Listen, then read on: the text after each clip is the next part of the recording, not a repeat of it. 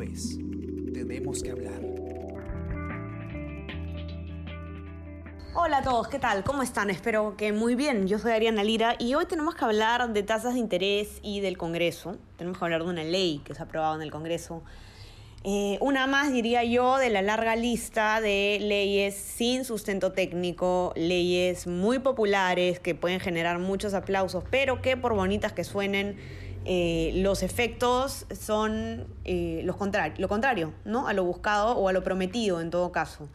En esta, en esta ocasión, ya como para cerrar el año con broche de oro, el Pleno del Congreso ha aprobado una norma que aprueba fijar topes a las tasas de interés en el sistema financiero, ¿no? Algo que puede sonar bastante bien, pero que como hemos visto muchas veces en este podcast, eh, con, con estas leyes económicas del Congreso, pues no es tan así. ¿no? Vamos a conversar con Ricardo Guerra, periodista de Economía y Negocios del diario El Comercio, quien ha seguido en la sesión del Pleno, y nos va a contar pues eh, de qué se trata esto, que además era un tema que ya hemos discutido en este podcast previamente cuando, cuando estaba recién como propuesta, ¿no? Ya habíamos advertido de qué se trataba, pero ya se hizo realidad en el pleno el día de ayer. ¿Qué tal Ricardo? ¿Cómo estás? Bienvenido. Hola Ariana, ¿cómo están? Y también un buenos días a las personas que nos están escuchando en el podcast de hoy. Cuéntanos Ricardo, ¿qué es lo que se ha aprobado exactamente? ¿no? ¿Qué, es lo que dice esta ley? Sí, este bueno, eh, lo que se ha aprobado con 87 votos a favor, 8 en contra y 17 abstenciones es el dictamen, en este caso de la Comisión de Defensa del Consumidor,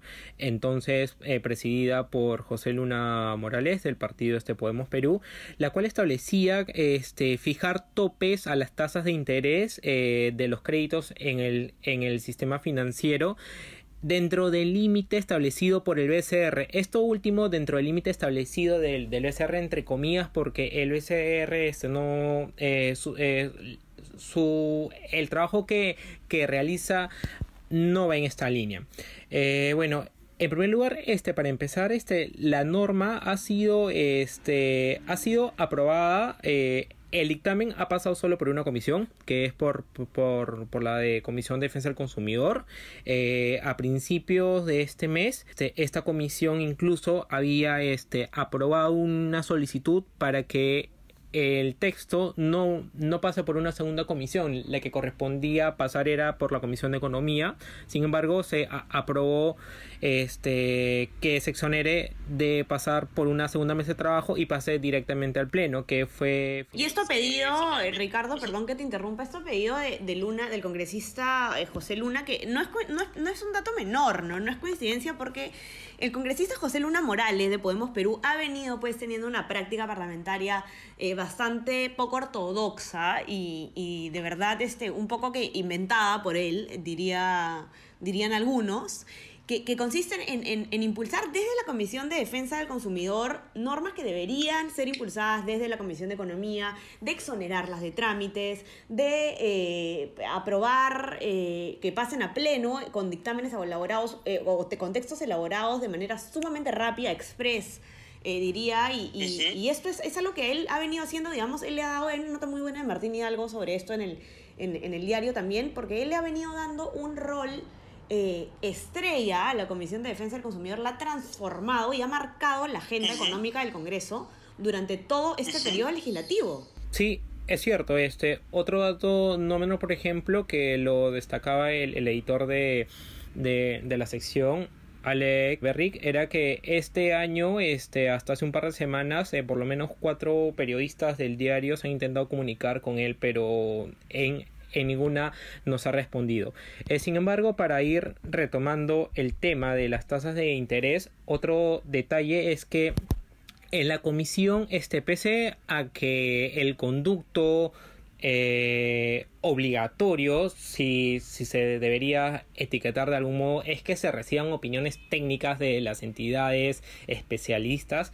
En este caso, este, habría, eh, este factor habría por su ausencia, porque tanto el Ministerio de Economía y Finanzas, el BCR y la Superintendencia de Banca y Seguros y AFP han advertido este, sobre, las, sobre los serios efectos que tendría, que implicaría este, la aprobación de esta norma En este caso, por ejemplo, este, dentro del debate se hablaba mucho de que se quería pro, eh, de, de, que se estaba aprobando es, esta medida a fin de proteger a los segmentos de, de menores ingresos ante las usuras de los bancos que le están cobrando mediante la tasa de interés y demás. Sin embargo, por ejemplo, el ministro de, de Economía, este Waldo Mendoza, este, vía Twitter hoy, por ejemplo, había señalado que los ciudadanos y emprendedores son los que tendrán menos posibilidades de acceder a estos préstamos. Claro, ¿por qué? ¿Cuál es la lógica de esto? Sí, eh, la,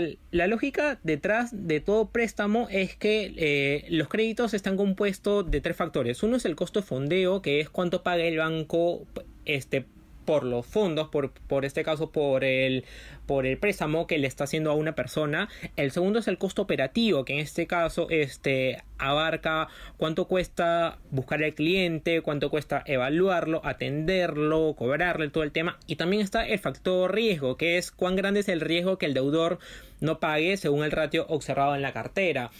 Esto este, es inversamente este, proporcional a la capacidad económica de las personas. En este sentido, por ejemplo, la data nos dice que, por ejemplo, cuando una persona del nivel socioeconómico C y D adquiere por primera vez una tarjeta de crédito, la tasa promedio de interés que recibe es de 81% pero esta tasa responde a los factores que te estaba mencionando. La tasa promedio en general del de sistema financiero es de eh, bordea el 45%.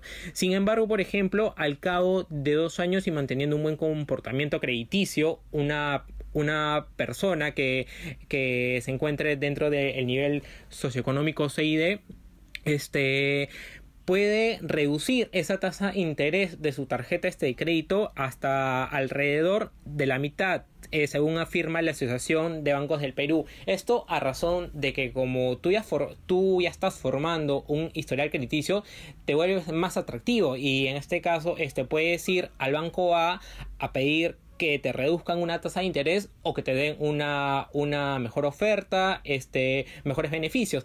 Y, y en este caso, este, bajo esas condiciones tú puedes ir al banco B o al banco C para negociar y en este caso te estás volviendo. Sin embargo, no, no es factible para, para las entidades del sistema financiero por, por los factores que, que, te estaba señalando, otorgarle a una persona que, por ejemplo, recién está ingresando al sistema financiero por suponer una tasa de interés que, eh, que esté establecida en 50%, por ejemplo. Lo que va a ocurrir en este caso y, y, lo han explicado los expertos en el tema, es que los bancos van a hacer un análisis de la cartera de sus clientes en este caso, quienes tras toda la evaluación eh, tienen una tasa de interés de 50% a menos y a ellos son quienes van a ofrecerle los créditos.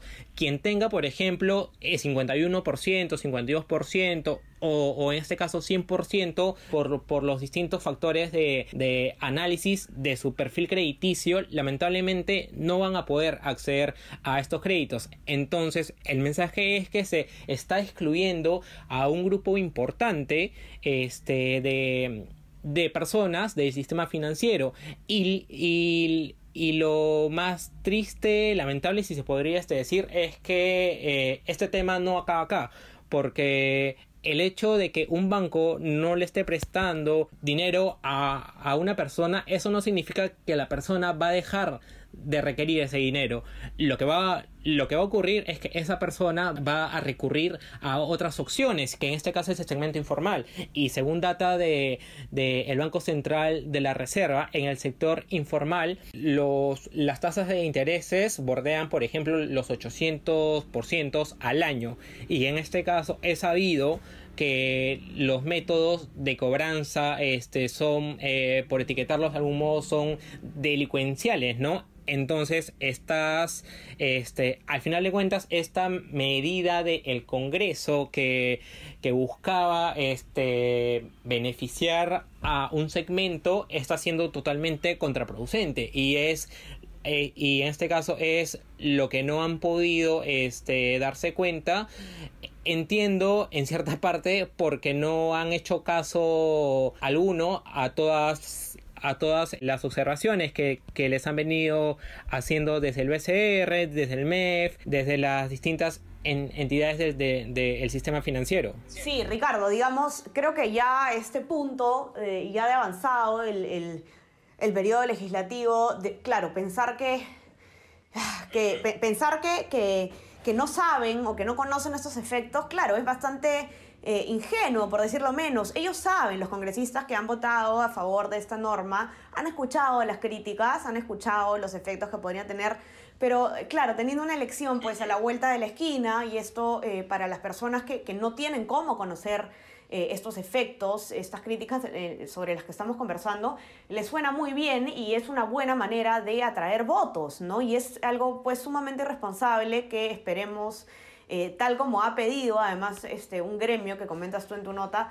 que sea observado por el Poder Ejecutivo eh, y, bueno, eh, si tiene que terminar en el Tribunal Constitucional, como otras normas ya, tendrá que terminar ahí, ¿no? Pero ya tenemos dos normas declaradas, dos normas con, justamente de materia económica, declaradas inconstitucionales por el, el TC en un periodo, pues, de, de no, sé cuánto tiempo es, este Ricardo, nueve meses que lleva este Congreso, si no me equivoco, y, es lamentable. Sí, es cierto. Este, hoy en conferencias de prensa este virtual representantes de la de el sector bancario, del sector de las cajas municipales, y de las microfinancieras han instado al Ejecutivo a, que observe esta norma al, considerarla que es antitécnica por lo que estábamos conversando y además porque atenta contra el derecho a la libre contratación entre privados. En esta línea, por ejemplo, han indicado que frente a la actual decisión del Parlamento eh, tendrán que evaluar cuáles son las acciones correspondientes y en este caso se estaría hablando, por ejemplo, interponer acciones de amparo, que en este caso ya cada entidad del sistema financiero tendría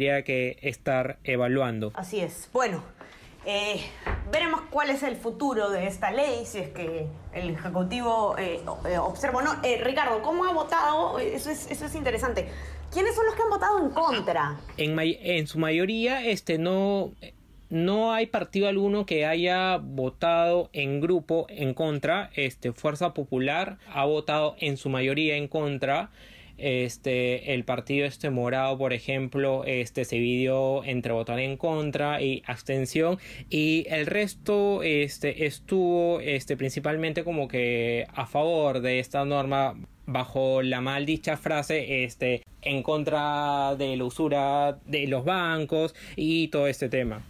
Entonces qué, cuál es el futuro de esta norma, si es que el Ejecutivo observa o no. Ya el ministro de Economía Mendoza se ha pronunciado al respecto, así que no sería de sorprender que la observe, que pase a una comisión que, que, que escuche las eh, eh, opiniones de las entidades especializadas y pues que se vea si es que si es que hay otro camino, ¿no? O si es que puede ser una norma aprobada con, con, mayores criterios técnicos. Ya se verá. Ahora los que nos escuchan y quieren saber todos los detalles de esta norma que se ha aprobado ayer en el Pleno, todo lo que ha pasado, tienen la nota de Ricardo en nuestra versión web. Eh, la tienen también en nuestra versión impresa, los que tengan acceso. Y eh, bueno, ya saben que se pueden suscribir también a, nuestros, a nuestras plataformas. Estamos en Spotify, Spreaker, SoundCloud y Apple Podcast. Y eh, bueno, pueden también suscribirse a nuestro WhatsApp, el comercio te informa, para recibir lo mejor de nuestro contenido a lo largo del día. Ricardo, mil gracias por estar por acá con, con nosotros después de tiempo. Cuídate. Hasta luego, Ariana. Conversamos todos. Chao, chao. Esto fue Tenemos que hablar. Esto fue El Comercio Podcast.